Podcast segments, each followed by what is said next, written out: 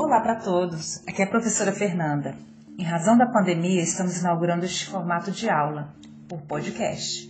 E para abrir o primeiro episódio, trouxemos o tema Fake News. Nem toda informação informa. Trata-se de um projeto que tem por objetivo orientar não só estudantes, mas também toda a sociedade acerca da importância da educação digital e ajudá-los a reconhecer notícias falsas. E para entender mais o tema, convidei o especialista em segurança da informação, Jean Carlos. Há 20 anos atua na área de tecnologia e vem observando esse fenômeno. Olá, Jean, seja bem-vindo ao nosso primeiro podcast. Olá, Fernanda. É, para mim é um prazer estar aqui com vocês. Olá, ouvintes. Muito obrigado pela, pelo convite. O primeiro ponto que a gente vai abordar é o conceito. É, primeira coisa que a gente precisa saber é a definição. Fake news é um termo em inglês que significa notícia falsa. Então, Jean, eu vou perguntar para você, é, que outros termos a gente, além da palavra fake news, é encontrado que você percebe dentro do teu ramo de atuação? Bom, você falou bem, fake news é tradução livre, é notícias falsas, né? Nada mais é que uma, uma notícia que ela vem carregada de verdade, quando na verdade não é. Então, na área de tecnologia, a gente tem o, o hoax, né? que é um, é um termo usado também para boato, uma tradução boato. Você tem um phishing, que é uma espécie de uma. Não, não, chega a ser uma notícia falsa, mas é parte de um, de um contexto da notícia. E aí você tem também no, no mundo normal, né? Como esse termo é um termo antigo, ele ganha outros, é, outros significados, como fofoca, boatos, mexericos, basicamente isso. Agora me diz uma coisa: o boato é algo atual ou ele já existia antigamente? Como eu falei, né, o boato é, uma, é, um, é um termo bem antigo, é, um, é uma prática do ser humano bem antiga, né?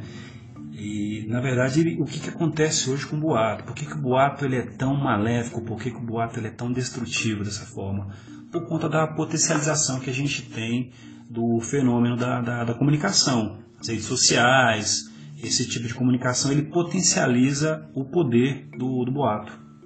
Exato, e a gente vê isso principalmente na parte quando a gente começa a compartilhar aquilo que a gente recebe, que é aí que se dá essa potencialização, não é? Exatamente. O maior erro hoje disso tudo, eu não sei se você vai chegar a tratar desse assunto, mas é justamente compartilhar, né? Você pega uma coisa que você recebeu e passa adiante. Esse aí é o poder do boato. Essa potencialização ela é dada pelo meio de comunicação, que é fácil, né? as ferramentas de, de comunicação. Inclusive, eu quero até citar uma frase do Jonathan Swift que diz que a falsidade voa e a verdade ela vem mancando depois. Retrata bem o que, o que a gente está falando, né? É isso mesmo. Até porque as notícias falsas elas não conseguem, infelizmente, é, competir né, com as notícias verdadeiras, porque para você desfazer aquilo que, que, uma notícia falsa muitas vezes criou, gerou, é, é extremamente complicado. Você vê, por exemplo, um, uma publicação da revista Science que comprova exatamente isso, né? o poder que uma notícia falsa tem contrapondo com a verdadeira. Inclusive, Fernanda, só para você ter uma ideia, uma história falsa ela chega a atingir 1.500 pessoas, né? E consegue se, se propagar até seis vezes mais rápido do que uma história verdadeira. Pra você ter ideia, ela supera qualquer tipo de assunto que, que você pode incluir como negócio, terrorismo, guerra, a própria ciência, tecnologia também. E a gente não pode deixar de fora, é claro, a, a política, né? Incrível, né? É, essa, essa quantidade. Agora me diz por que que, assim, o que que leva essa, essas notícias a terem tanto sucesso? Eu acho que aí tem um pouco do fator humano, né? Aquele, aquela, aquela velha máxima que a gente tem do furo de reportagem, né? Você quer ser o primeiro em tudo, você quer ser o primeiro em comunicar, você quer ser o primeiro a repassar essa informação e acaba, infelizmente, é, esquecendo de validar a fonte, de validar aquilo que está chegando para você. Por falar de fonte, é, eu queria fazer um complemento. Antes de mais nada, é preciso compreender que a melhor forma de combater esse fenômeno é com jornalismo de credibilidade, sério, responsável e de qualidade. Nós brasileiros contamos com arcabouço de leis para proteger tanto o jornalista quanto aquele que é informado. Existe o direito de resposta, a calúnia, injúria, difamação. Por exemplo, a televisão está embaixo desse guarda-chuva e segue rigorosamente o que determina a lei, inclusive legislações sobre direito tributário e trabalhista. Agora, isso não ocorre quando a informação é passada por pessoas não preparadas cujo intuito é apenas distorcer a verdade ou negá-la. Tá? É aí que a gente tem que tomar cuidado.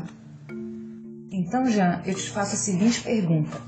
É, existe um público que está mais suscetível a cair nessas armadilhas? Bom, essa pergunta é bem interessante. Não, não existe um público específico. Para você ter ideia, é, está, está sujeito, estão sujeitos a, a cair né, na, na, na, armadilha, né, no, no, no boato, no, na pegadinha, né, vamos dizer assim, toda e qualquer pessoa, desde uma pessoa com pouca instrução até mesmo uma pessoa, não, né, um jornalista, por exemplo. A gente viu que, é, não sei se você vai abordar, mas só adiantando um pouco o assunto, é que existem sites, existem hoje ferramentas que ajudam você a fazer esse filtro do que é verdadeiro daquilo que é falso, porque no passado, isso é um passado recente, é, vários famosos, vários jornalistas, a mídia como um todo, era frequentemente convidada a cair nesse tipo de, situação, né? e depois, no fim do dia ou em determinado horário, fazer ali a retificação daquilo que se foi falado. Inclusive, Jean, você me fez lembrar do caso de algumas mídias digitais que só para conseguir chamar a atenção do público colocava notícias é, é, que não eram confirmadas, que não eram apuradas. De repente, uma notícia de uma pessoa que estava doente já divulgava que ela tinha morrido ou coisas do tipo. Isso também eu considero como uma fake news, né? Eu diria que é assim, não sei se para ganhar público, para ganhar clique, mas eu, eu não diria nem que, que tem uma intenção aí pode até ter uma intenção, mas eu acredito que, que é aquilo que a gente já comentou, né?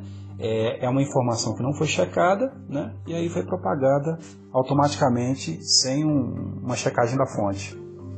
Agora, muitos devem estar se perguntando, afinal, quando recebemos uma informação, há um indício uh, de que determinada mensagem pode se tratar de boato? Que dica que você dá pra gente? Bom, a resposta para essa pergunta Quer dizer, não, não existe bem uma, uma, receita de bolo. Mas o que você deve notar quando você recebe uma, uma mensagem, uma informação, uma notícia, é que, por exemplo, a, as notícias importantes elas são divulgadas pela imprensa. Elas não são propagadas aí por correntes, né? Aquelas mensagens que dizem que a pessoa terá sorte ou azar e que precisa repassar, você tem que avaliar também, né? Você tem que notar também, por exemplo, no corpo da mensagem lá, letras maiúsculas, minúsculas, o tamanho da fonte, a cor da fonte, o excesso ali de exclamações. Aí você cai automaticamente também na questão gramatical, né? Erros de português, os argumentos ali repetitivos, às vezes até uma contradição. Você analisa o discurso daquela mensagem, você já vai saber que ela, que ela não é uma coisa séria, né? E aquela questão também de dizer que ah, este conteúdo não é falso. Você pode ter certeza que esse conteúdo existe aí uma probabilidade muito grande dele ser é, um conteúdo falso, com certeza. Outra dica que eu dou é que sempre quando você for analisar ali uma mensagem, você tem que também se, se ater né, a mensagens que contém, por exemplo, o teu compartilhe antes que apague, o partido X quer impedir a divulgação, alerta, né? repasse a todos. Uh, por exemplo, meu amigo policial, médico, piloto confirmou. Ou então aquelas mensagens de áudio que você vê, olha, isso aqui que eu vou falar é terrível, não, não, eu não queria falar isso aqui, meu nome é fulano de tal, eu sou médico assim, assim, assado. Não existe ali um, uma veracidade, na, até no, no próprio áudio, né?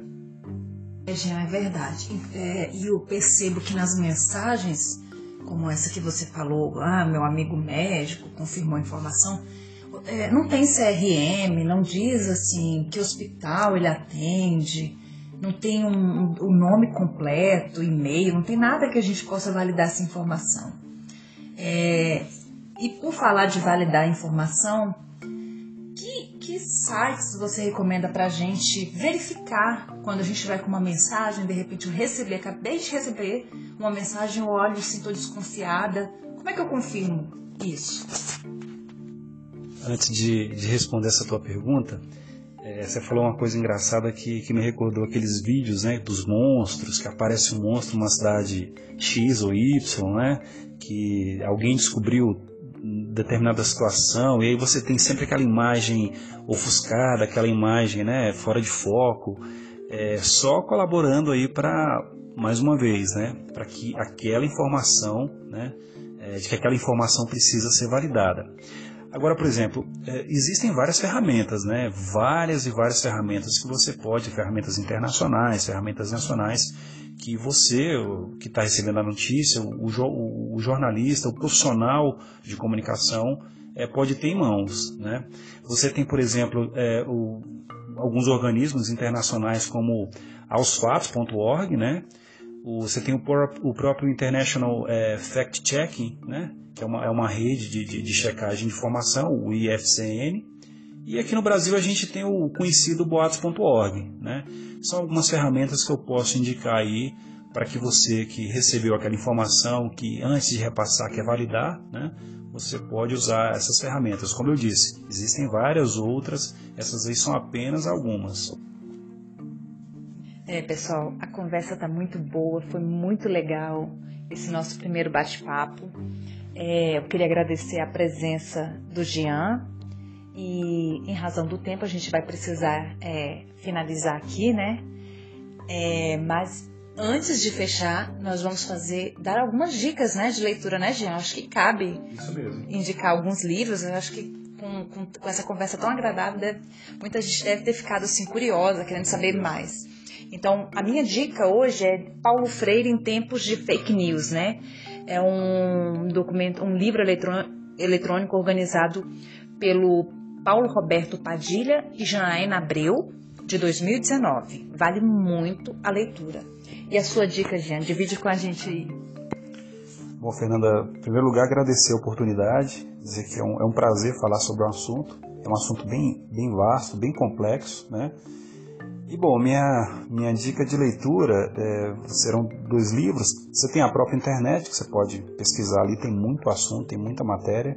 Mas se você quiser um, uma coisa mais refinada, um, um, material mais refinado, você pode ver, tem um clássico da, da, da, área de segurança da informação, que é A Arte de Enganar, de Kevin Mitnick, né? foi um dos maiores hackers da sua época, né? hackers da sua época, e você tem, também tem o Combate à Fake News, ele é um livro organizado pelo Cleiton da Silva Bezerra e pelo Giovanni Celso Agnoleto, né? Ele é 2019 também, e ele dá uma visão da fake news, ele dá, dá, uma ideia né, da fake news na visão de um delegado de polícia. Eu acho que é uma leitura que vale a pena, né? Dar uma, uma verificada muito boa. Então é isso, pessoal. Um abraço e nos falamos na próxima.